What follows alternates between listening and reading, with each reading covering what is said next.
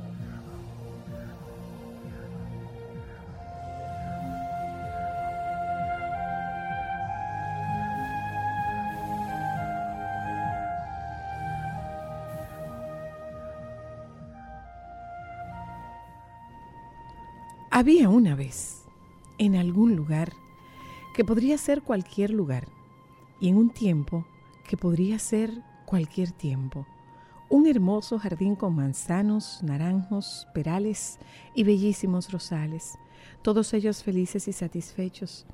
Todo era alegría en el jardín excepto por un árbol, profundamente triste. El pobre tenía un problema, no sabía quién era. Lo que le faltaba era concentración, le decía el manzano. Si realmente lo intentas, podrás tener sabrosísimas manzanas. Ve qué fácil es. No lo escuches, exigía el rosal. Es más sencillo tener rosas y ve qué bellas son. Y el árbol, desesperado, intentaba todo lo que le sugerían y como no lograba ser como los demás, se sentía cada vez más frustrado. Un día, Llegó hasta el jardín el búho, la más sabia de las aves, y al ver la desesperación del árbol exclamó, No te preocupes, tu problema no es tan grave, es el mismo de muchísimos seres sobre la tierra. Yo te daré la solución. No dediques tu vida a ser como los demás quieran que seas. Sé tú mismo, conócete, y para lograrlo, escucha tu voz interior. Y dicho esto, el búho desapareció. Mi voz interior ser yo mismo, conocerme.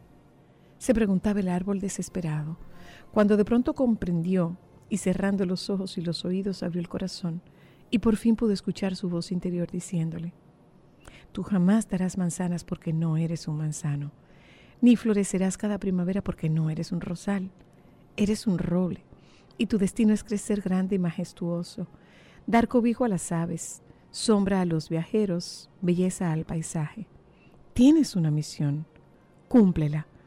Y el árbol se sintió fuerte y seguro de sí mismo, y se dispuso a hacer todo aquello para lo cual estaba destinado. Así, pronto llenó su espacio y fue admirado y respetado por todos. Y solo entonces el jardín fue completamente feliz. Yo me pregunto al ver a mi alrededor, ¿cuántas de ustedes serán robles que no se permiten a sí mismas crecer? ¿Cuántas serán rosales que por miedo al reto solo dan espinas? ¿Cuántas serán naranjos que no saben florecer? En la vida, todos tenemos un destino que cumplir y un espacio que llenar. No permitamos que nada ni nadie nos impida conocer y compartir la maravillosa esencia de nuestro ser. Nunca lo olvides.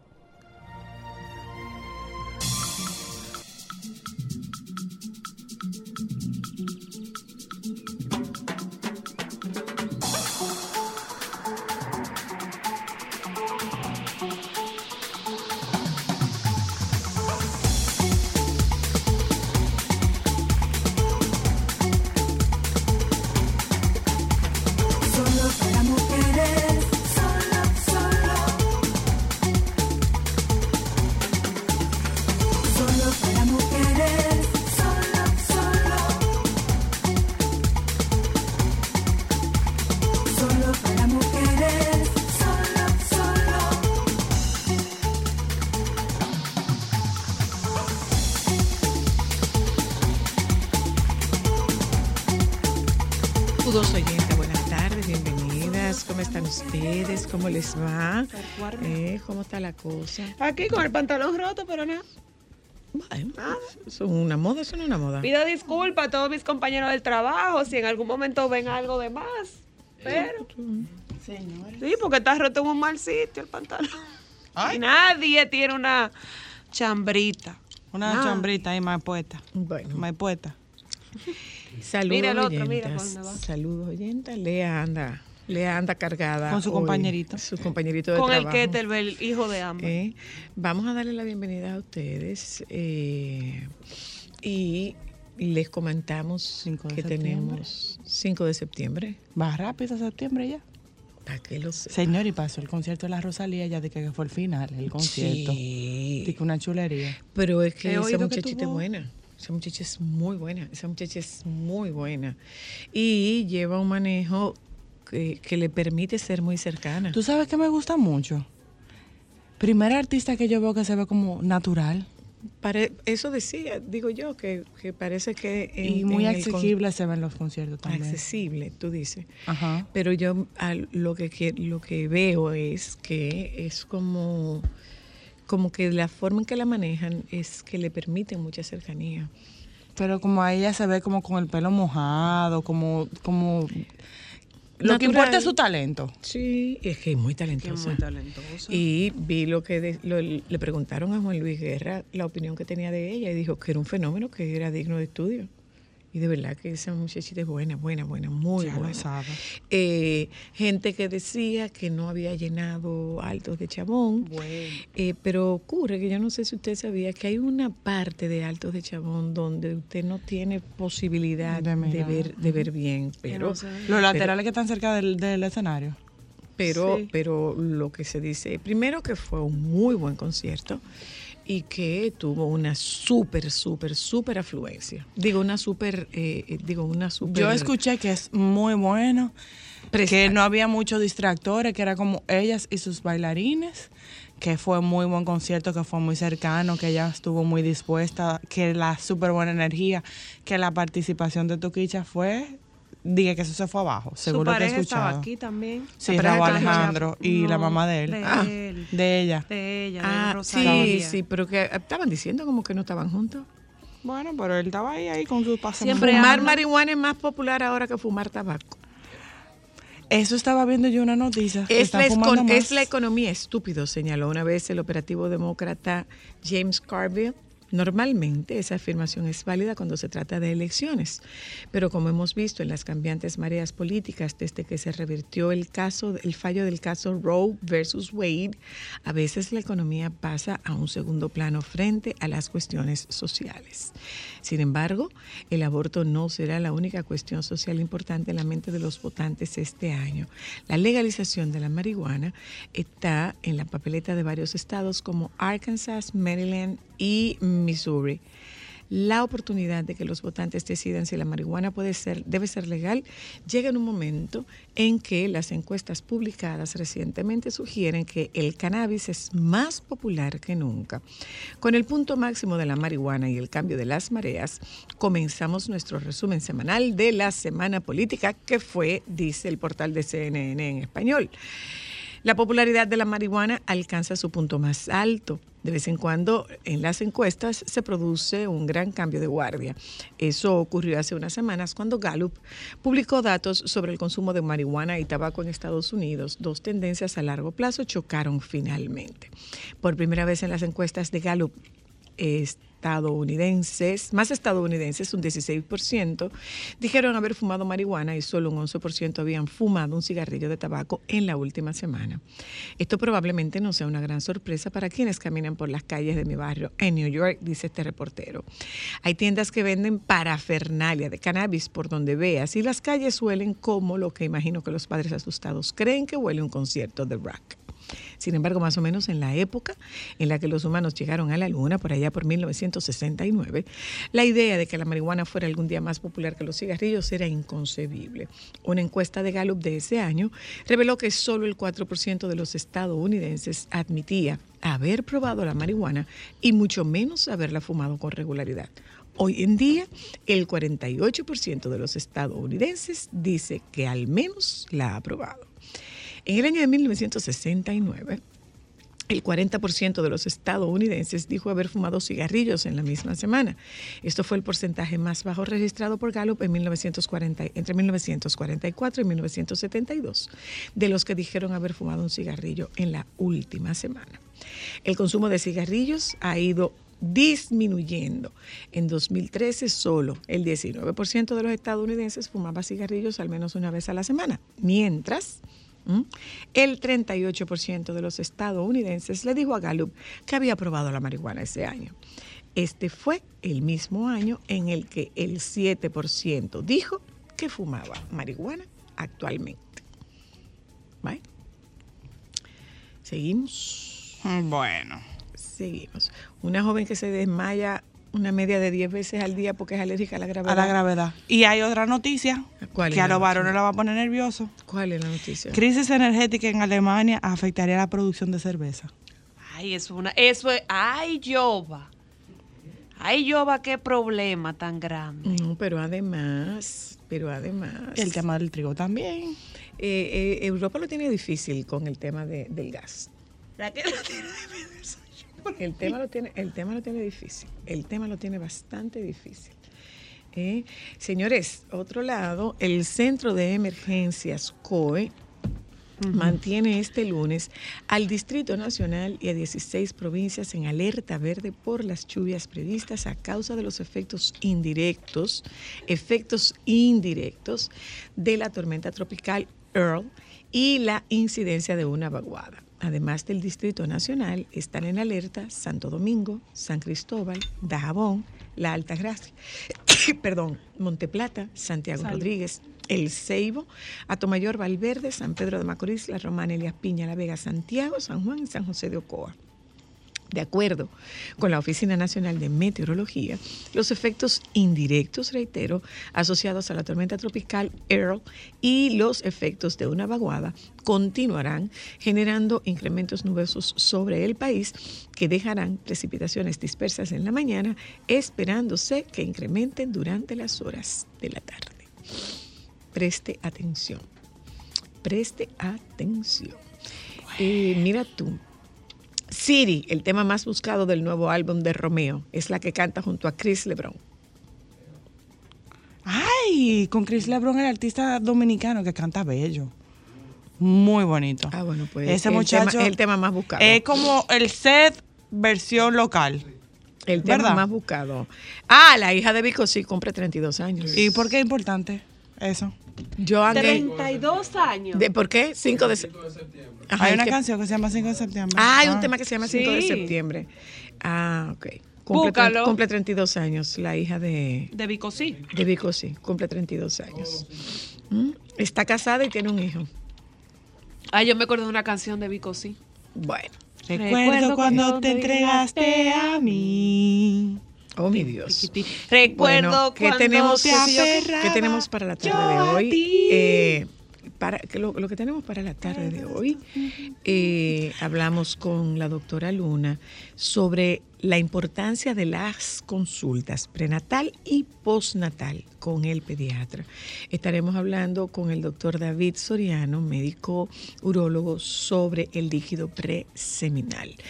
Eh, dos noticias sumamente dolorosas y, tienen que ver con la población infantil. Eh, nosotros lo hemos dicho aquí en varias ocasiones. Todo lo que se necesita para que un niño se ahogue son cinco dedos. ¿Por qué? Cuando un niño cae en un recipiente que tiene agua, su cabecita. Al ser la cabeza la parte del cuerpo que más le pesa, el niño no puede salirse. El niño no puede levantarse, no puede incorporarse. Y eh, eso fue, puede ser, puede ser lo que haya ocurrido con ese niñito en San Francisco de Macorís. Y eh, hay informaciones ahí que hablan de que este personal de, de este centro de atención primaria no tenía una, un, entrenamiento en primeros, auxilios. y por el otro lado está la situación de una chica que cayó desde la azotea en Conani, en uno de los centros de, de- en uno de los centros de Conani y que esta niña está eh, siendo tratada y que está conectada a un respirador artificial, que con este respirador estarían tratando de, de, eh, retirar el, re- el respirador a ver qué tal va respondiendo. Y realmente eso es muy, muy, muy preocupante. Lo de la niñita. Ambos casos. Ambos casos son, Son graves. Ambos casos son muy preocupantes. Y no es que nos tengamos que indignar, es que además de indignarnos, tenemos que ver qué está fallando, qué está pasando. Que se supone que lo que es un lugar seguro para un niño se convierte en un lugar tan inseguro como que eh, lo llevan. En el caso del pequeñito de San Francisco de Macorís, lo lleva a la muerte. Y, en el caso, y en el caso de esta jovencita de, San- de, de, de, de Conani, que es una joven de 12 años, eh, estarán haciendo las pesquisas 12 años. necesarias. Es que 2 y 12, no sé realmente. No, porque- la niña que se cayó del cuarto piso tiene dos años. Pero hay otra noticia que dice que tiene 12. Entonces, no sé si tiene 2 o si tiene 12. Según yo vi las declaraciones de, de la rueda de prensa de, del hospital, si mal no recuerdo, son dos años.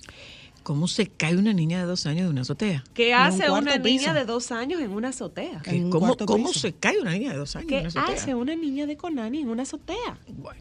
¿Qué busca Bueno. una niña en una azotea? Bueno, eh, esperemos que se hagan todas las investigaciones del lugar y que el, el- el que se penalice con, con una condena, el que se condene a, a quien haya tenido esta negligencia, no devuelve, no devuelve la vida, particularmente de esa niñi- de ese niñito de, de, de un año. Y según estuve no viendo- devuelvo, no le devuelve la vida, pero eh, oigan, revisen sus protocolos entonces, revisen sus protocolos. Y según estuve viendo, señora Luna, eh, los papás van a demandar. Ellos están en eso y están en todo su derecho. Van a demandar al INAIPI. Bueno, vámonos un momento a publicidad, gente. Nosotros regresamos de publicidad y nos vamos con el baby para ver, señores, lo de Santiago de, de el, el musical de Mariposa de Acero fue el final. Vámonos a publicidad, ya volvemos. Hoy es 5 de septiembre y mi hija cumple 13. Tengo mezcla de emociones, alegrías y temores y el corazón se me agita. Hoy es 5 de septiembre y mi hija cumple 13. Una edad de confusiones y de nuevos horizontes dentro de su corta vida. Yo le ofrezco mi amistad. ¿Cómo estamos? Buenas tardes. Te recuperaste. Motomami. Te recuperaste. ¿Cómo fue? ¿Eh? ¿Cómo fue? Qué buenas tardes. ¿Cómo estamos, Motomami? Bueno, ella montó motor en agua en algún momento. O sea que sí. no, no en ese sentido. Es por el lado de Rosalía, muchacha. Bueno, Yo no voy a responder. baby. ¿Y no tú me lo bailaste? que yo estoy ocupada. ¿Y tú no bailaste? ¿Cómo es? Olvidando mis males. Ya decidí con tu amigo Motomami. Linda, Ese. sal de ese cuerpo. ¡Ah, Linda García! Ay, Dios. Yo canto más bonito que Linda, mi amor. Pero no, Linda, tú tienes que repetir esta grabación para que te escuche. No, mi amor, yo me escucho ¿Qué? porque yo soy usuaria frecuente de los karaokes. ¿Te escuchaste, Linda García? Sal de ese cuerpo. Diablo, Francisco, pero qué descaro el tuyo. Bueno, No, estoy siendo honesto. Ay, ¿qué quieres que te diga? Que te oíste como Maridalia. No, yo no aspiro a Para que las oyentas me agarren y me crucifijen. Yo solo aspiro a a cantar perdón. salsa como Gillo. No, no, no, no, no. mira, Lea, Lea tiene un paquete cargado y eso está mirando como, ¿qué es lo que está ocurriendo aquí? ¿Qué es lo que está ocurriendo en este negocio? ¿Qué es lo que está ocurriendo en este negocio? Sabes. Bueno, es que hay poco juicio, tanto en la cabina como en el teléfono. En el teléfono hay menos que en la cabina, digo yo. No, no, no, no, no te Y te puedo decir motopapi. Eh, sí. No, si tú quieres le quito el moto y lo dejo en papi. No, no, no. Eso me oye acoso. Papi, no hay no. sabes, no, no, no, no, no, no. No, Es verdad, tú sabes, eso que me asustó. Mira, Tú sabes que Ya sabes, ay no, no, como que no me ubiqué, me dio hasta taquicardia. Dije, papi, ven acá. Ay, no, no, no. Mejor dime así como tú. Ay, Max, no me digas nada, no me digas cosas. Porque tú sabes que ahora yo tengo, yo no sé por qué yo estoy desarrollando. de que moto papi para que dé una vuelta en el, en el malecón, en el monumento y grabarte.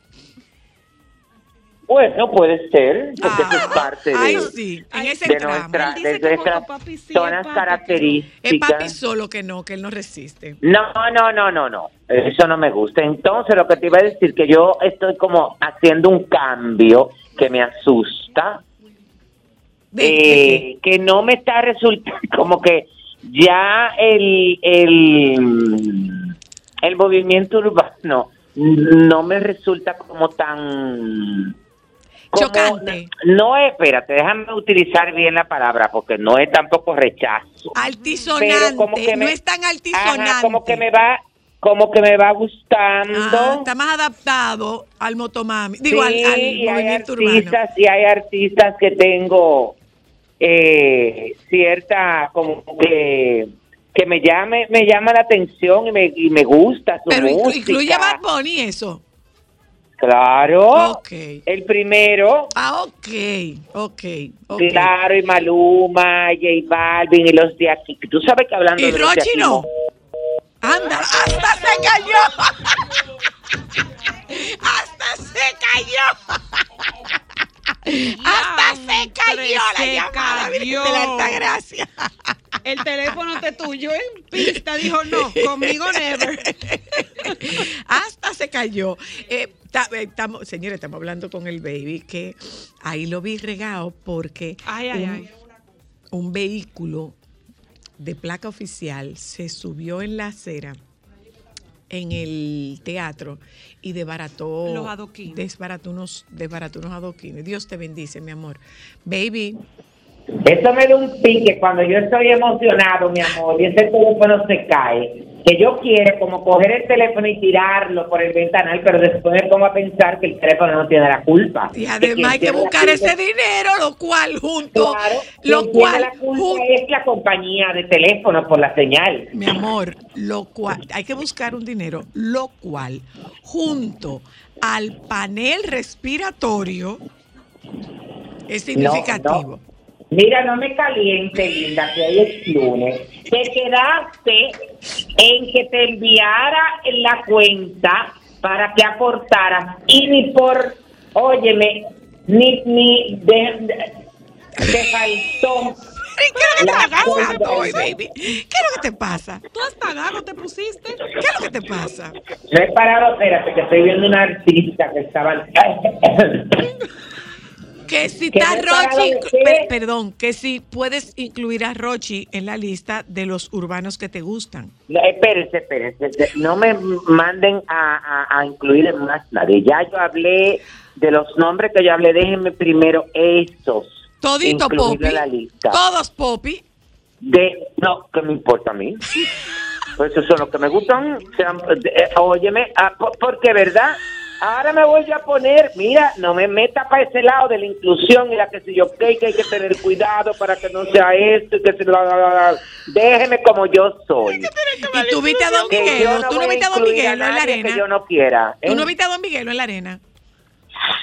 No, porque me eh, ese día yo tenía yo tenía que yo yo tenía algo de trabajo y no pude ir.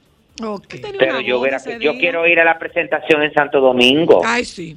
Mi amor, yo, Yo estoy también. armando el tour, ¿tú no lo sabías? No, por eso, para que me incluya y le pasas la tarifa Zoila, el, el costo. El costo tuyo.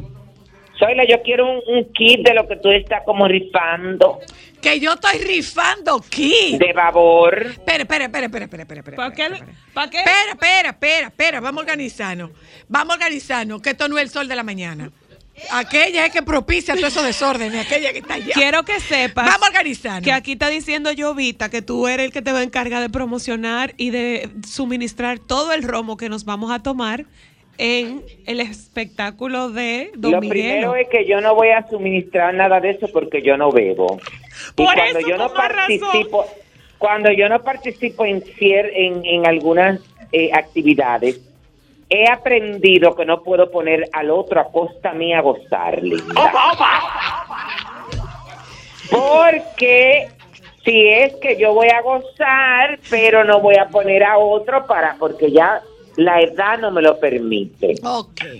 ok. ¿Qué era lo que tú me estabas preguntando de cosas? Me- Ah, Baby, deja de estar diciendo que yo estoy rifando, que yo no estoy rifando. mi amor, tú no nada. estás rifando. Hay una promoción de babor, pero eso, la- tú estás mandando a la gente ahí a que eh, etiqueten y qué sé yo, qué, qué patatín. No, señor. Estoy diciendo Déjame que ver. obtenga más información preguntándole a Babor. Sí, pero eso pienso que eh, no debió haber sido así. ¿Y cómo tú quieres que sea? Que debió haberse entregado por eh, eh, ese equipo, ese, ese equipo. Pero entregárselo a quién?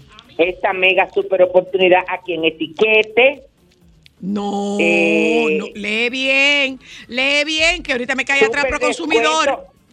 Eh, Súper descuento en esta oferta de la mejor de Babor de la misma presentación. Más información, ok. Pero esto, óyeme, está perfecto, tú estás promocionando. Pero yo entiendo que para que la gente se sienta más motivada, Ajá. debieron haber rifado uno. Ah, pero yo te doy el teléfono de Yanira y llama a Yanira. No, yo no, porque yo no soy influencer de Babor, eres tú. Ellos están eh, negociando conmigo, pero no hemos llegado a ningún No, mi amor, acuerdo yo no soy influencer, yo soy embajadora de la marca. Ah, eso mismo. Lo- la- No la- es lo mismo, cosa- no, no, no es lo mismo. sí, sí. No es lo mismo. Yo soy embajadora de la marca. ¿Se fue? ¿Te fuiste? No, no, no, no me fuiste. No, no sé. Lo que pasa es que tú dijiste una cosa que para mí, eh, tú eres embajadora de la marca, para mí es influencer de la marca. No. Entonces, de que tú lo llames, ¿cuál es la diferencia? Dime. Del Sí. cielo a la tierra. Bueno, tú no eres No. influencer, tú eres embajador. Según Gaby Castellanos, continúa.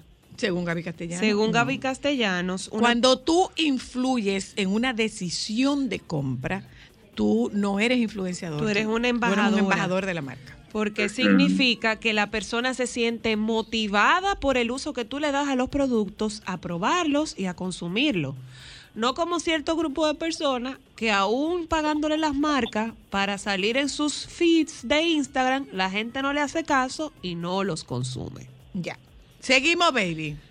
Bueno, eso será su opinión, la mía no es esta. Ah, Mira, bien. el miércoles, claro, el, al final todo cae en lo mismo. Eso es como cuando quieren separar una cosa de otra. Ya. El miércoles la Cámara de Comercio y Producción de Santiago invitan a la rueda de prensa donde van a dar los detalles de la 35 quinta versión de Exposivao ¿La hacia la sostenibilidad. Pero y, y el Posibao no pasó como antes de ayer. Bueno, son- 35. no para nada. Hace un año que, que pasó. ¿Cómo va el Esto tiempo? va a ser a las 6 de la tarde en el edificio empresarial en el tercer nivel. Entonces, bueno, un lío, no un lío, porque yo hace tiempo que tenía como este problema, porque, bueno, Watson Brazovan Ujú. eh, está hace un tiempo, utiliza sus redes sociales para pedir por la libertad de, de Mami Yorda. Y además ofrecerle ayuda psicológica a través de la doctora Ana Simón. Entonces, él insiste en la libertad de ella eh, y eh, hay una gran parte de, de sus seguidores eh, que no está de acuerdo con, con, con este pedido de él eh, y eh, se dice que se vio obligado hasta bloquear a una de estas personas. Y justo ese bloqueo llama la atención del exponente de música urbana, el insuperable, quien además de llamarle santo, le pidió que la bloquee a ella, ya que ella también protagonizó uno que otros momentos con la detenida. Ella le reclamó a Watson que le gusta hablar de ayuda cuando la primera que llamó a Ana Simón fui yo para que la ayuden y no le quitaran sus hijos. Y mira todo lo que dijo después sin importarle nada, ni mucho menos mi familia. Ahora, Santo Watson, bloqueame a mí también. Ah, y puedes llamar a la doctora, directa a la doctora Ana Simón y desmentirme. Bye. A lo que Watson le contestó, sí va, querida, si lees bien, leerás donde digo que ya ella pagó su error porque estoy consciente de sus errores y cuando digo que le den ayuda psicológica es porque creo que con lo que ella ha demostrado, que ha hecho, ha demostrado que su salud mental no está bien. Tal vez por eso ha cometido todos los errores que me eh, que, eh, que ha cometido.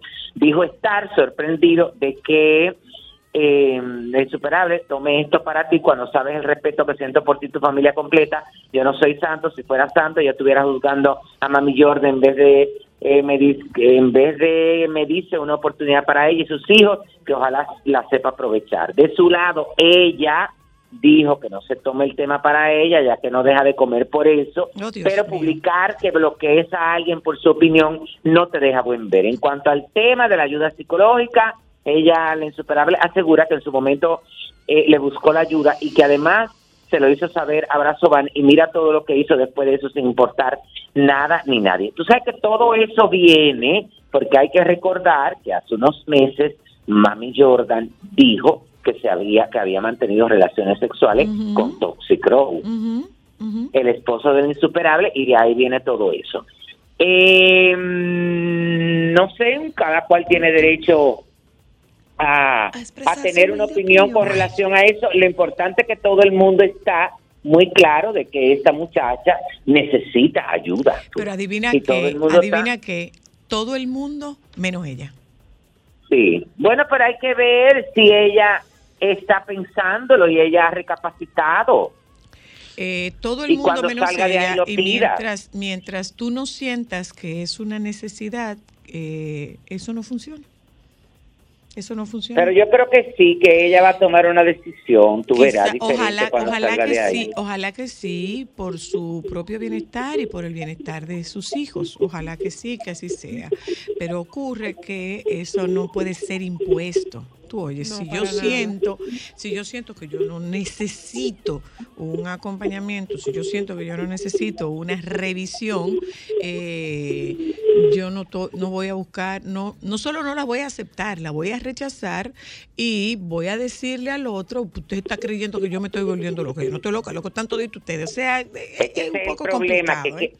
Claro, pero es que ese es el grave problema de los seres humanos, que se creen que cuando una persona va donde un terapeuta, donde un psicólogo y un psiquiatra es porque está loco. Todavía esta mentalidad a este eh, tiempo que estamos viviendo todavía persiste. Mira, Francisco, Pero no solamente en gente mayor, en gente joven. No, no, no, no, ni, ni con gente con un nivel promedio o debajo del promedio de educación. No, no, no, no.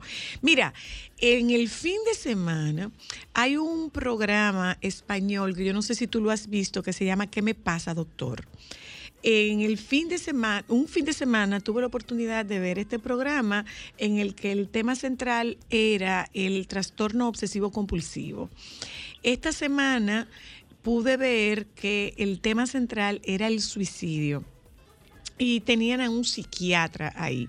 El psiquiatra explicaba que la depresión es una enfermedad y que se trata como enfermedad.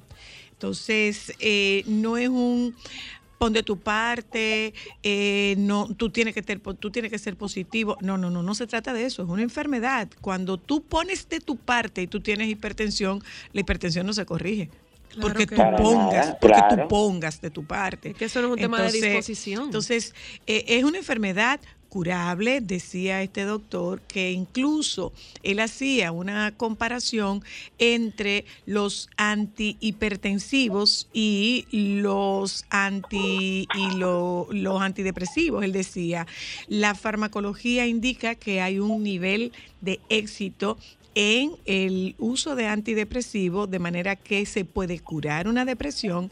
En cambio, la hipertensión por más antihipertensivos que tú le des a un paciente, lo que tú haces es mantener ese paciente estable. Mantener ese paciente estable. Entonces, eh, no, yo voy al psiquiatra porque yo estoy loca. No, usted, yo no voy para el psicólogo porque ¿cómo yo me voy a sentar a hablar con una gente que no me conoce, hablarle de lo mío a una gente que no me conoce. Ese sabe menos de mí que yo. usted está totalmente de acuerdo. Va donde un gastroenterólogo a decirle lo que usted tiene. Estamos totalmente de acuerdo. yo sé menos de mis pacientes que lo que saben mis pacientes, lógicamente. Lo que pasa es que como yo le digo a mis pacientes, todos sabemos que tenemos orificios nasales, todos lo sabemos, pero no hay ninguna posibilidad de que tú te mires los orificios nasales a menos que tú te hagas asistir de otra persona, de una cámara o de un espejo. No hay forma, no hay manera. Eso mismo pasa contigo. No hay forma de que tú puedas ver lo que hay dentro de ti a menos que tú te hagas acompañar de una persona que te permita ver de ti lo que tú no puedes ver. Así es. Entonces, eh, eh, es la mayor, pero eso no pasa solamente aquí. Yo se lo, lo, he comentado que mis pacientes yo los estoy viendo con la ayuda del doctor, con la asistencia del doctor Jorge Santiago, médico psiquiatra, mi sobrino que vive en México. Y esa situación la enfrenta él en México, la dificultad que tiene la gente de aceptar un tratamiento psiquiátrico Uh, esa resistencia, puf, eh, dice que a veces es como con muñequito que hay que explicárselo a los pacientes para que lo acepten. Entonces, si usted no está de acuerdo, si usted no entiende qué necesita, si usted está bien, usted no va a aceptar una, a menos que, y no es lo que nosotros tenemos en nuestro país, a menos que usted por un, por un dictamen de un juez tenga que someterse a un proceso. Y eso pasa aquí solamente, hasta donde tengo entendido, pasa aquí solamente en temas de violencia. Creo yo. Ah, ok. Creo yo que sí, que solo pasa en temas de violencia.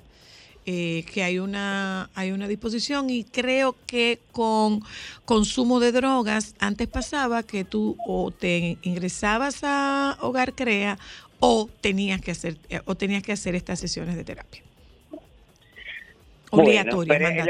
esperemos que que nada, que eh, tome la decisión y salga de eso. Ojalá que sí. Mira, baby, cuéntanos cómo estuvo, cómo estuvo el musical de, las mariposas Muy bien, Un, éxito.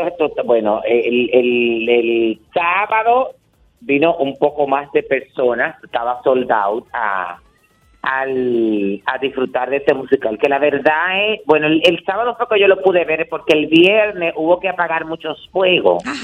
Entonces, sí, bueno, porque tú sabes que eh, aquí casi 1.500 gente, ya tú sabes que controlar eso no fue fácil. Pero, eh, bueno, me senté a verlo el sábado y la verdad es que yo quedé impactado porque primero se nota que fue escrito con con el tiempo, con el juicio, con el discernimiento para que el que lo vea lo entienda de una manera diferente y en un lenguaje muy llano, muy directo, que es algo muy importante, porque aunque yo me sabía la historia de las hermanas Mirabal, pero eh, este musical abarca desde el nacimiento de ellas hasta su asesinato.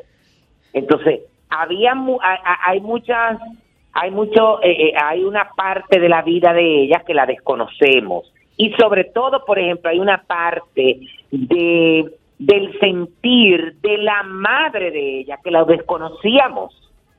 que aquí se le da vida porque claro, porque el musical lo va contando Doña a Pantaleón, que hace el, trabajo de Doña Dede, eh, que hace el papel de Doña Dede, pero este fue Óyeme, esta fue la historia que contó Doña Dede de la interioridad de esta familia. De cómo se vivió el asesinato de sus hermanas. La, la cuestión es que, bueno, uno lo entiende y eso fue su, las actuaciones son impresionantes. Eh, bueno, eh, eh, Nashla, Pony Estrella, Ana Rivas, eh, Adalgisa, bueno, todo el mundo nómico, eh, eh, Franceara, todo el mundo, es una cosa la musicalización es pues, con una orquesta en vivo y ellos cantan en vivo y en directo. Sí, sí, sí, sí, sí, qué bien. Es decir, que eh, eh, está muy bien además eh, lo de las canciones en rap que conecta muy bien con la gente, la escenografía, las luces, no se lo pueden perder. Es decir, hay una reposición en Santo Domingo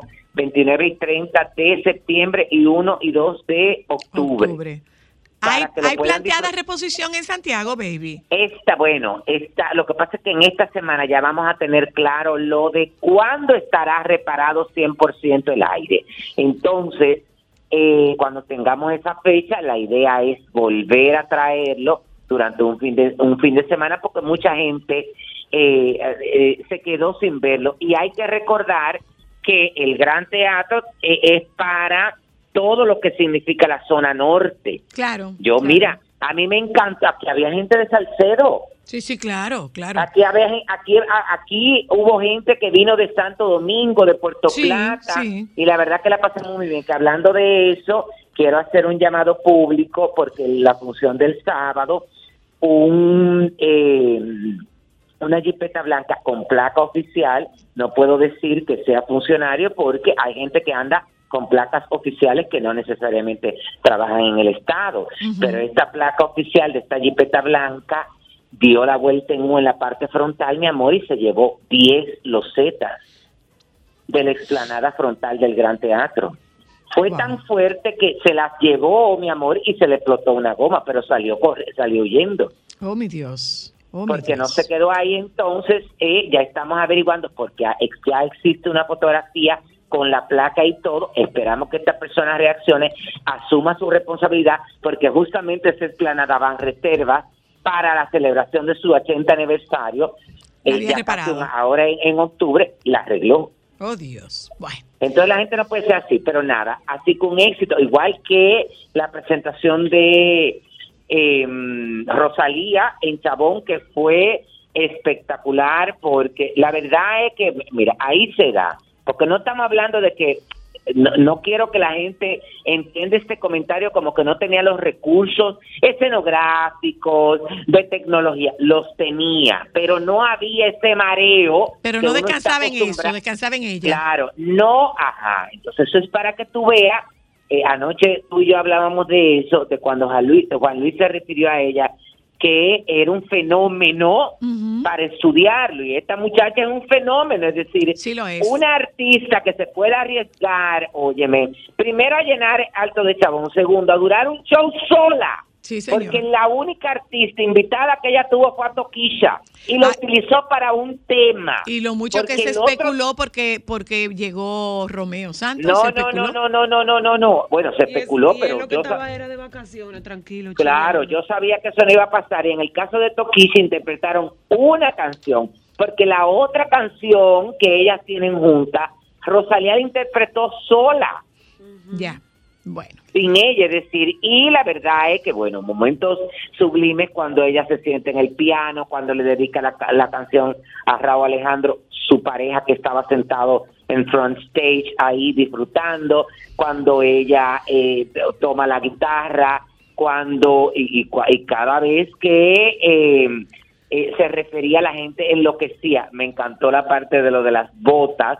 Porque Ah, que se le rompieron las las botas. Ay, Claro, que la gente había hablado originalmente, eh, había una confusión porque la gente pensaba que era que el dentro de la bota ella tenía una piedra Ah, ok. No, y que de ahí le venía el truco y no, fue que se le rompió el zipper y hubo un cambio y ella aprovechó ahí, mi amor, y habló, pues las botas se han abierto de tanto bailar. ¿Qué Madre hacemos? mía, joder, seguro que tengo otro par por ahí, algún otro. Bueno, nos tenemos que despedir, baby. Bueno, que tengan una semana feliz. Igual para ti, mi amor. Espero Igual a que me ti. Llegue la suerte de- espero que me llegue la suerte de Beyoncé. Bye, motopapi. Momentos solo para mujeres. Hay algo que se llama revelador de placa. La patita rosada. esa. Eso es fantástico. ¿Por qué? Porque Ah, sí, tú, que se quede el color. el niño se cepilla y tú le pones su revelador de placa. Se lo puede poner antes o después. Una preguntita, ¿dónde yo puedo conseguir eh, la pastillita de reveladora de placa? Porque yo tengo una señora que yo siento, ella va aquí al lado mío, yo siento que ella me engaña. yo siento, sí, mami, yo me Mito location de los dientes. ¿Que dónde compra la pastillita? En cualquier farmacia, O dale un helado, de placa. un helado de colores. Un helado de frambuesa. En los cepillos yo lo dejo sumergido en un envase con vinagre blanco, es recomendable. Yo nunca había escuchado eso. Ok. Sí, soy la dos técnica. Mira, un cepillo blando para los dientes y el que quiere tener su lengua limpia, que tenga un cepillo con la cerda más dura para la lengua seco. Eso acaba con todo. Mira, yo... Es verdad, doctora. Y Es verdad, lengua doctora. también. Es verdad, Si doctora. uno se cepilla la lengua todo, si uno se cepilla la lengua todos los días, no hay que, no, no Que es un necesario cepillo que tenga un especial para la cepillo. lengua. El pobre tiene que tener la lengua De barata. Como más sin rastrillo que la de un gato. Gata ahí. Momentos solo para mujeres. Déjame cambiar tus días y llenarlos de alegría. Solo para mujeres.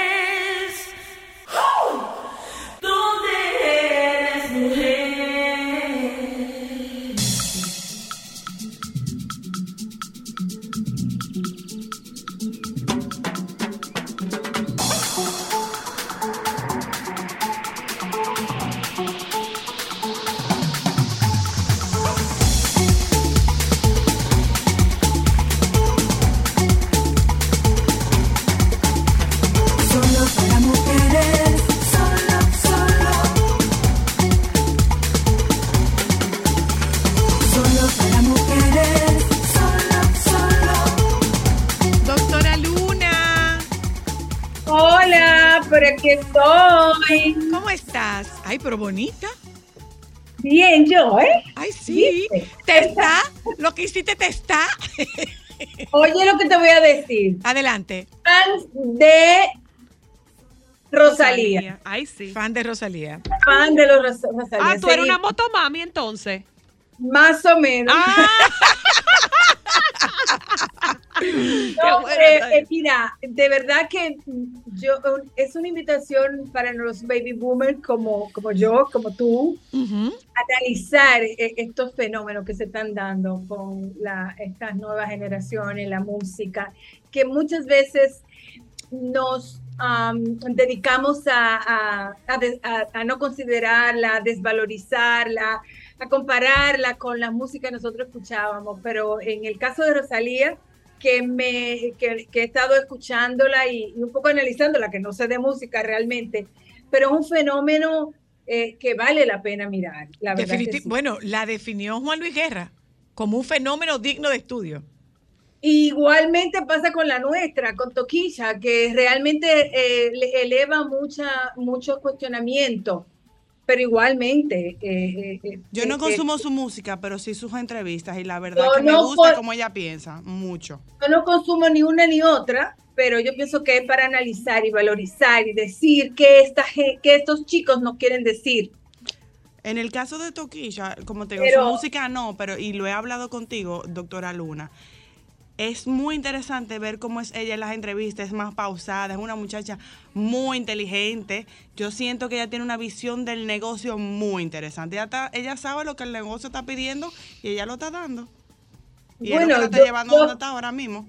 Mira, en términos de negocio para eh, el manejo de ella, yo no te pudiera decir, pero sí como una conocedora de la situación eh, que están viviendo nuestros niñas, niñas, adolescentes en el país y en el mundo, aunque igualmente ella plantea que ella no, su música no es una denuncia social, pero ella refleja lo que está viviendo miles y miles de chicos y chicas aquí en República Dominicana y en, otros países. Quizás utilizando un lenguaje muy crudo, muy fuerte, eh, pero también por ser mujer la criticamos un poco más cuando los hombres se van en una hablando eh, con palabras muy, muy obscenas. Pero yo realmente a todas las personas que trabajan en- con adolescentes, yo les invito a mirar estos fenómenos con una mirada crítica, analítica, y más eh, no llevarnos eh, en una conversación así por para discriminar o para recrimir o, o recriminar o para eh, de- denostar eh, eh, lo que A- está ocurriendo con los chicos A y las mí, chicas. a mí sus contenidos me parecen muy, muy crudos.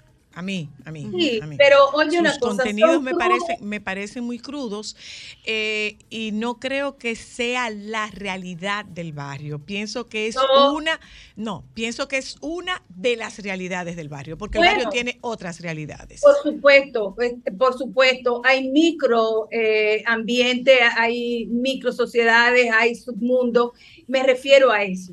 Claro. Me refiero a mirarlo porque no es una creación de su imaginación. No, no, no, no. Eso está ocurriendo. Y entonces, ¿qué es lo que yo digo? Cuando nos quedamos en, la, en el análisis de las letras y no profundizamos y decimos, bueno, ¿y esta chica qué es lo que nos quiere decir? Oye, está diciendo cosas. No está diciendo mucho. Entonces, muchas Está cosas. diciendo mucho, claro. Está diciendo Porque mucho. realmente eh, eh, son experiencias de vida y yo lo digo desde mi propia experiencia de haber trabajado por muchos años en el sistema de protección y conociendo las situaciones y las condiciones que se están y que se siguen dando con nuestros niños, niñas y adolescentes, es para poner atención. Bueno. Pero vamos al tema. Vamos a por qué razón se recomienda eh, la, la consulta pre y postnatal.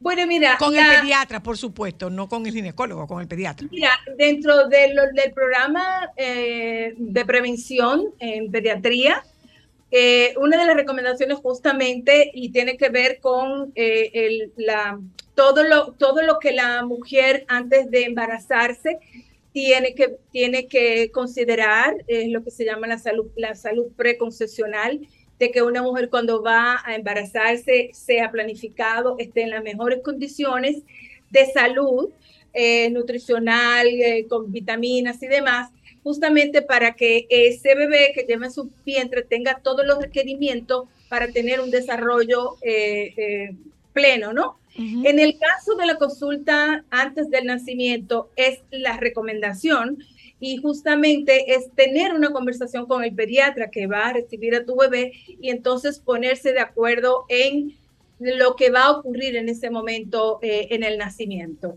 En otros países, inclusive, las mujeres embarazadas pueden hacer su propio programa de, su propio plan de, parto. Hay mujeres que quieren hacer parto en agua, que quieren hacer parto eh, eh, en su casa. Eh, hay diferentes maneras en la clínica, pero cómo enfatizar, por ejemplo, en la lactancia materna, en, en- prohibir, de acuerdo a las circunstancias, si el bebé, si es posible, no dar fórmula a sus hijos, eh, promover el, el apego precoz, o sea, que el bebé se lo pongan en, en la panza o cerca, eh, piel con piel, en esos primeros días, en esos primeros minutos de nacimiento. Todas estas son estrategias que están planea- pla- plasmadas en los protocolos de atención al recién nacido y al parto y puerperio en nuestro país. Lo que sucede es que muchas veces no se llevan eh, a cabo, eh, diríamos por asunto de logística. Yo personalmente pienso que es un poco por comodidad eh, de, de, del, del personal, porque muchas veces eh, son procedimientos que se van dando uno con otro y entonces eh, el, el- el- el poder hacer esto pudiera un poco retrasar la logística. O también eh, el hecho de que los protocolos eh, no se cumplen. Entonces sí es importante que las mamás, los papás puedan tener conocimiento sobre eh, los derechos que ellos tienen eh, al momento de nacer su hijo eh, y sobre todo cómo el pediatra va a manejar esos primeros minutos de la vida de su, de su bebé. Mm, Doctora, lo que ha ocurrido, por ejemplo, nosotros, voy a aprovechar tu, tu participación en el programa para referirnos a la muerte accidental de un niño por asfixia por inmersión. Por inmersión. Podríamos hablar de inmersión eh, eh, en este caso, para, para revisar eh, que, para que los papás tenga- tengan en cuenta que lo que pesa, la- el, el peso de la cabeza de un bebé, o, sí, en este caso es un bebé, el peso de la cabeza de un bebé, el peso de la cabeza de un niño, equivale a cuánto del peso corporal. Eh, Tú te estás refiriendo al acontecimiento del de San bebé. Francisco de Macorís. Ajá. Mira, eh, yo te voy a, a responder eh, la pregunta que me haces, pero también me voy a permitir dar una opinión respecto a esto. Eh, sí, lo que ocurre es que los lactantes, los, los niños pequeños de 2, 3 años, menores de, de 2 años, eh, en relación al cuerpo, su cabeza pesa mucho más. Claro. Cuando un bebé se cae, no tiene la fuerza para incorporarse. O sea, si ustedes se dan cuenta, cuando los niños se caen, por ejemplo, de una escalera, ¿dónde que se golpean? En la cabeza. golpean la cabeza justamente porque es el mayor peso que tiene el cuerpo y ahí es que se le van a lastimar. Y es uno de los recursos, inclusive, eh, para nosotros los pediatras, cuando un niño menor de tres años, a menos que no te- al- tenga alguna situación, alguna patología, si tiene una caída, donde se va a lastimar es en la cabeza. No se lastima, generalmente no se lastima eh, un fémur ni se, se lastima un hombro. Cuando hay una ruptura de brazos de huesos largos en los niños pequeños, en los niños menores de tres años, podemos estar sospechando de un maltrato infantil porque no es el lugar donde ellos se lastiman. Entonces, la cabeza sí tiene un, eh, un mayor peso en relación al, al, Al resto del cuerpo. Y si el niño es cabezón, aún más. Inclusive- los niños pueden ahogarse en poquita cantidad de agua, en 25 centímetros de agua. Sí. Wow, tan chin. Por- sí, por, e- bueno, es que si un niño ¿No cae se en pueden una incorporar? cubeta, si un niño cae en una cubeta, vamos a suponer que son accidentes que han ocurrido un poco por negligencia. eh, cuando un bebé tropieza, vamos a suponer que tropiece, que hay una cubeta, una señora que Una está ponchera, una cubeta, un recipiente con agua. Sí, o, o- sí, o, o donde tú trapeas para poner, por decir algo, y un bebé se cae, él no se puede incorporar. Se queda ahí y se ahoga. Exacto. Y, y esos son los casos, eh, por eso hay que insistir mucho. El tema de los accidentes, eh, por supuesto que son prevenibles, eh, pero es necesario ah, tomarlos en cuenta y tener esos conocimientos. En el caso particular, y yo me, me voy a permitir hacer eh, una opinión, saben ustedes que yo tengo mucho tiempo trabajando en, En eh, niñez. en niñez, en tema de prevención, en tema de prevención, en protección infantil. ¿Qué ocurre? Y, y yo hago una invitación y, me, y, y probablemente este, esta opinión eh, podría mover opiniones que en este momento me tienen sin cuidado. El sistema de protección de República Dominicana tiene que revisarse. Los procedimientos tienen que revisarse. Las personas que atienden a los niños pequeños tienen que estar capacitadas. Y los protocolos se tienen que respetar.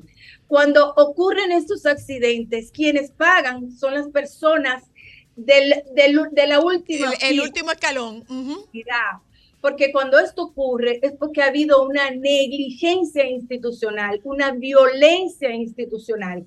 Cuando la institución no le ofrece a sus cuidadores lo que necesitan hacer, cuando hay una relación de niños y cuidadores superior a lo que se recomienda.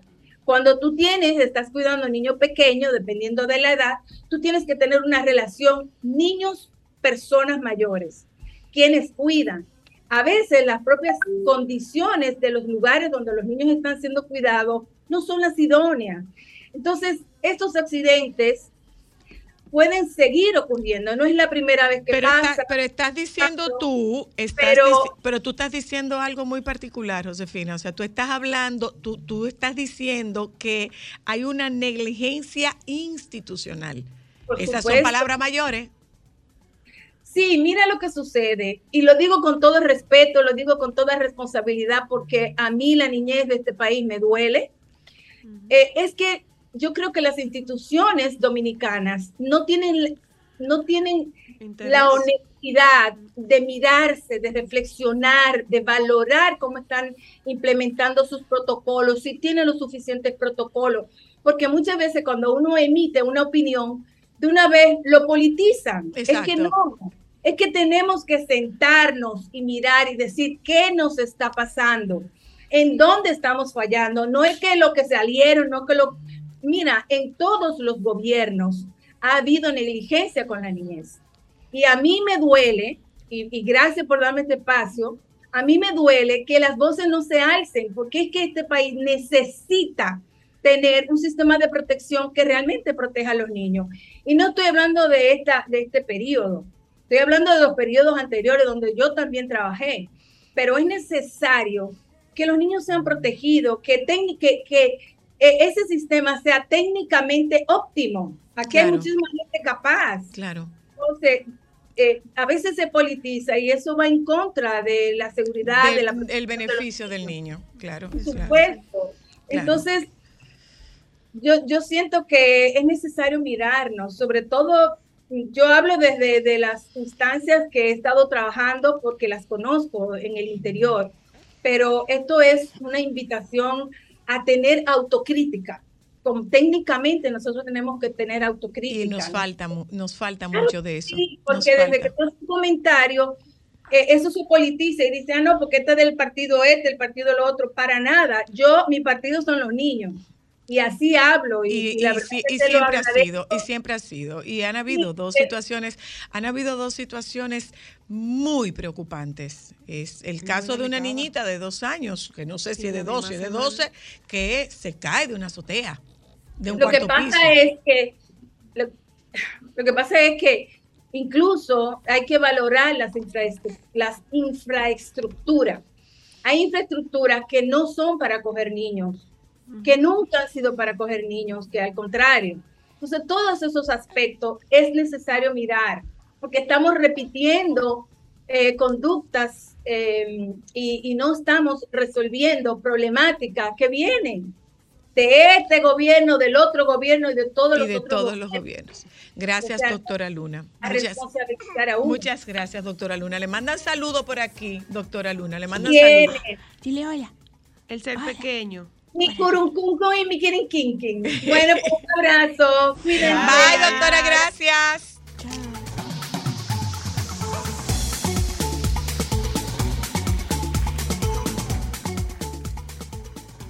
Saludos, hola, hola. No llegó, pero bueno, no tenemos la culpa. Ahí vamos. Mira, Bueno, nosotros, nosotros hubiera vamos a sido un hablar. placer verla. Nos- nosotros Ajá. vamos a hablar con el doctor David Soriano, recuerden que es médico urólogo, y con él nosotros tratamos el tema del líquido preseminal. ¿Qué hay ahí, David? ¿Embaraza, no embaraza? ¿Qué hay ahí? ¿Qué es el líquido preseminal? ¿Para qué sirve eso? Bien, eh, eh, lo primero que tenemos que ver así es el- la función. La idea cuando hay relaciones entre un hombre y una mujer es que debe de haber lubricación. Entonces, tanto el hombre como mujer eh, aportan a ese proceso de lubricación para que el, el- el roce no sea molestoso. Exacto. En el- lo normal es que la mujer produce mayor cantidad de lubricación, pero el hombre tiene unas glándulas que se llaman glándulas bulbouretrales que se encuentran en la en la uretra por delante de donde saldría el semen, vamos a decir, y por delante del esfínter, que es lo que controla que salga la, la- del esfínter urinario para que, que eso es lo que controla que no salga el pipí, vamos a decir. Entonces, por eso en el momento de la excitación que tiene el hombre, sale ese fluido eh, viscoso, transparente, que lubrica el, la uretra también, porque la orina tiene un pH ácido y los espermatozoides no les gusta el ácido, se mueren con el ácido. Por eso está también esta, este líquido preseminal eh, prepara la uretra para que cuando los crucen los espermatozoides puedan también cruzar de una manera más favorable. Entendido, Entonces, David. No sé si un mito urbano, que en el líquido preseminal ah, eh, eh, la posibilidad de embarazo son bajitas porque salen muchos espermatozoides que no necesariamente tienen la calidad de llegar a la eyaculación, que son deformes o son más lentos. ¿Eso es verdad? no tiene que ver con la calidad del espermatozoide, tiene que ver con la cantidad. En el líquido preseminal todavía no, no existe. En una eyaculación normal deben de haber entre 300 millones de espermatozoides. En, en, una, en el líquido preseminal no hay ni siquiera un 1% de esa cantidad. Ok. De que exista una posibilidad, sí puede haberla, pero es muy remota. Es muy remota. Inclusive lo normal es que cuando el hombre tiene la tiene tiene la penetración vaginal, no se da cuenta cuando cuando tiene esta lubricación, no se da cuenta de la salida del líquido preseminal. Ok, eh, es importante eso que, que usted está diciendo, doctor, porque hasta este momento no sabíamos que el, eh, es necesaria una lubricación del, del, del hombre. Siempre hemos oído hablar Sí. de la lubricación femenina, no de la lubricación masculina.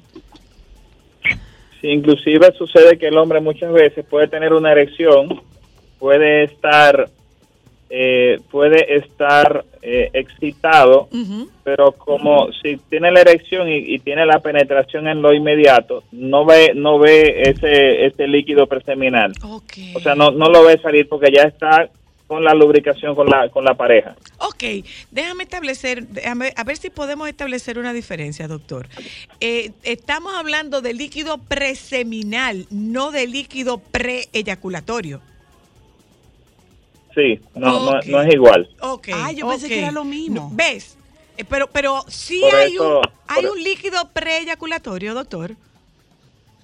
Sale junto con el semen porque el, el- la, el- la eyaculación está compuesta por las secreciones del- de, la próstata y por las secreciones de las vesículas seminales y las y que salen en conjunto con, con los espermatozoides. Ok, ok. Pero sí, eh, pero sí hay alguna anticipación, así sea por muy poco tiempo. ¿Hay alguna anticipación de ese líquido? Si pudiéramos hablar de algún líquido preeyaculatorio, porque yo creo que hemos estado pensando que el líquido preseminal es lo mismo que, Que el líquido antes de la eyaculación. No, no, no, el líquido preseminal sale desde el momento en el que estamos, desde el momento que el hombre está excitado y puede salir mucho tiempo desde antes. Ok, ok, ya. No, no tiene no tiene que ser exactamente antes del momento de la eyaculación. Ok. Otra sí, cosa. pues, Ajá, sí la perdón, perdone, Ajá.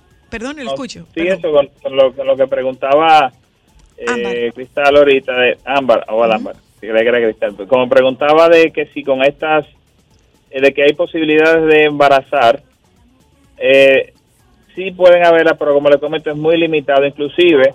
Deme un momentico ahí, ejemplo, doctor. Deme un momentico ahí, doctor, por favor.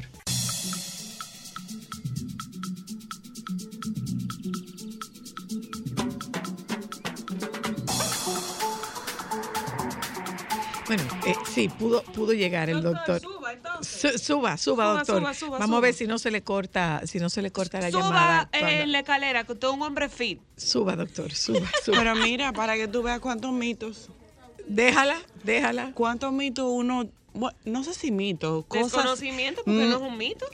No, no tiene que ser necesariamente un mito, puede tratarse de una mala, de una mala información o de una, una desinformación con relación a un tema que entendíamos que era lo mismo, pero ocurre que como siempre hemos hablado de lubricación femenina, lubricación femenina y lubricación femenina, no nos detenemos a pensar, o no, no, no es que no nos detenemos a pensar, no nos preguntamos si realmente hace falta una eyaculación masculina y si hace falta una eyaculación masculina para un tema de protección del propio, del aparato del reproductor propio aparato reproductor masculino, en este caso el pene, y él hablaba de que es importante que se produzca esta lubricación por un tema de el pH. Y me imagino que por un Y tema pH, y mecánico el del pH pene de la también. orina, el pH de la orina, que, que es un pH muy elevado. Señores, que tampoco conocemos eh, eh, eh, cómo funcionan los órganos sexuales masculinos. No, y cómo Pero no funcionan los sabemos nuestros, no sabemos nosotros cómo son los nuestros. ¿eh? No pida tanto. Pero se habla un poquito más del femenino que del masculino, porque uno piensa como que ya no, quizás no, ponen no. un estímulo y ya probablemente, listo. probablemente no se hable más. Lo que pasa es que como es el tema de interés nuestro, nosotros podemos estar pendientes de lo que es tema de interés nuestro. Llegó el doctor. ¿eh? Pero por eso que te lo digo, porque uno es que regularmente pensamos en lo que es importante para nosotros, pero de repente, eh, como, como yo, como no tengo varones, como no tuve varones, pues lógicamente no me intereso en averiguar cómo es el funcionamiento. Ah, no, Tú como no tienes niña, no te ya sabes porque eres mujer, pero si no hubieses tenido niñas, si no hubieses tenido niños, probablemente tampoco te enteras de cómo funciona. De hecho, algunas, algunas situaciones que sean, eh, que, que llamen la atención, probablemente le llaman la atención al papá y no te llaman la atención a ti. No, pero es que es más, tal vez más fácil para es que no sabría decirte. Bueno, yo creo que, que las mujeres, por ejemplo, en el caso de las mamás, curcuteamos más a los, a los varones. Que los mismos varones, porque a veces, porque tal vez eh, eh, porque ellos lo ven todos los días, tan- no están Sí, pendientes y no pero se dan yo cuenta. puedo Y darme Yo como cuenta- no tengo uno, tal vez me puedo dar cuenta más fácil de si Bueno. algo es medio extraño por una con... Pero lo que me refiero es que uno entendía que el varón con el simplemente Llegó el de erectarse ya se resuelve todo y Ahí es como está. más fácil. Llegó el doctor, finalmente. Yo, y cruza.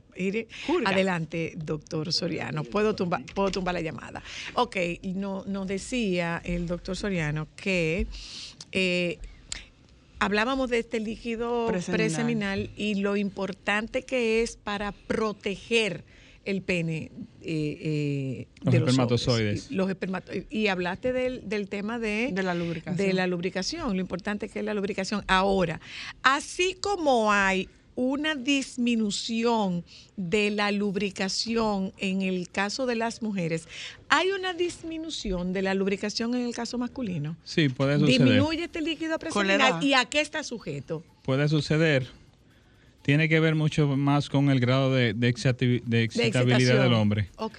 Puede que el hombre esté excitado, pero no, no se dé cuenta o no le dé tiempo de producir el líquido preseminal. Y generalmente cuando empieza las relaciones ya se mezcla con el de la mujer y no lo muchos hombres no se dan cuenta. Pero en el caso de ellos no hay un, un- un líquido, o sea, una lubricación artificial, como en el caso, como para nosotras, o también. No, no, no hay, no hay una lubricación. También en hombres no circuncidados, como hay una, hay esmegma, Ujú. eh, Que una grasita, como que sí, como la, la- la grasita, eh, se confunde, ya lo pueden confundir como que es líquido preseminal. No, no líquido preseminal, sino puede verse como si fuera un grado de, de lubricación. ¿Eso se puede afectar para los, para los hombres que son activos sexualmente o no? Pienso, por ejemplo, lo que son célibes. ¿Eso, eso funcionaría igual, no? Puede haber, pueden tener eh, con un pensamiento, un roce, pueden tener, aún sean célibes, puede tener una emisión de líquido preseminal sin, sin que llegue a eyacular. Por una reacción fisiológica. Por una reacción fisiológica. Meramente fisiológica. Y puede haber la emisión de este líquido preseminal, eh, aún no haya eyaculación. ¿A partir de cuándo se destapa ese conducto? Tiache, pensamos lo mismo, me leíste el pensamiento. Yo estaba diciendo, yo que soy mamá de varón, ¿a partir de cuándo? Es que más ¿A o partir menos. de cuándo se destapa este conducto? El conducto siempre, siempre está hábil. Lo que sucede es que, bu- Bueno, se habilita. Vamos a decir, ya cuando empieza eh, ya la madurez, ya en la etapa de la juventud, que ya Con los sueños húmedos, digamos que se puede producir ese debut. puede producirse, ya, puede producirse eh, líquido preseminal. Inclusive es un líquido viscoso, eh, viscoso, transparente. Y, y en jóvenes pueden tenerlo, pueden tener la emisión, sí. Bueno, eh, pues. Pero no, no en la edad de, de que, no en la edad en la que la mamá está revisando a ver qué encuentra. no a esa edad. Ay, yo, no, no, no, pero te lo pregunto si es. ¿Y porque cuál ya- es- Lo que pero- pasa es que ella ¿cuál- yo necesita poner un reviso. calendario para prepararse No, no, mentalmente. no, David. perdón, perdón. ¿Y cuál es la edad en la que la mamá revisa a ver si encuentra? Bueno, o sea, ya Cuando en lo que lo bañan, eh. sería antes de que tenga los 5 o 7 años, porque Ah, ya... ahí no hay. No, esa edad no hay, sino ya eh, llega un momento en que el niño quiere bañarse solo, no se deja ver de la ni de la mamá de- ni de ningún extraño, eso es un proceso normal en la maduración de los niños. Mi pa- queda papá me, me- será el que me diga, mira, ya estamos entrando en la etapa masculina. Mal hecho por su papá. Me imagino. No, simplemente No, uno pasa- como mamá debería Mal saber. hecho por su papá, No, porque no ahí hay tiene que que guardar, esa, ahí hay que mantener esa complicidad papá y mamá. Pero ven acá, No, si no, fuera no, una no. mamá con la menstruación, le diría, papá, mira, ya se desarrolló la Y niña. es tú lo mismo sabes este si la niña No. quiere que se lo digan a su papá. Un Los Ah. varones- ¿Verdad que no, doctor? No, no, no. ¿Verdad que no, doctor? En una etapa en los varones que comienzan a explorar su cuerpo y a conocerse, eh, puede suceder, pero eh, es muy poco probable que se lo comenten a sus padres. Ya, Claro. para que Muy- te muy vaya poco preparando. probable. Para que te O sea, vaya preparando. Ona. En el momento que tú una veas que le ponga seguro a la puerta, que dure más tiempo, que en, dure el más tiempo baño, en el baño. Ya Ya, ya sé. Algo está pasando. Gracias, doctor. Llamo a David. David, mira. Gracias, doctor. No tiene que llamar a nadie. A nadie. Ah, yo sí. David, ella Que te va a llamar y te va a decir auxilio. Pobre, todo. pobre niño que su intimidad va a estar tan comprometida. Venga. Ay, pero es que uno no, yo no tengo una cosa de esa, yo tengo que preguntar. ¿Qué es lo que tiene que preguntar? No hay pregunta, A un es evolución. experto al respecto, yo no tengo pene. ¿Cómo fue, doctor? Eso es evolución natural, eso es normal. Lo que No pasa es que si encuentro no algo averigüe. raro, yo le voy a decir, David, mira, por favor, esto es normal. Ah, ok, ya me calmo. No, te- tranquilízate, para eso está su papá. Gracias, doctor. Eh, Gracias por la invitación. Gracias a ustedes por habernos acompañado en la tarde de hoy. Los compañeros del Sol de la Tarde están ahí. Quédense con ellos, por favor. Sol 106.5, la más interactiva. Una emisora RCC Miria.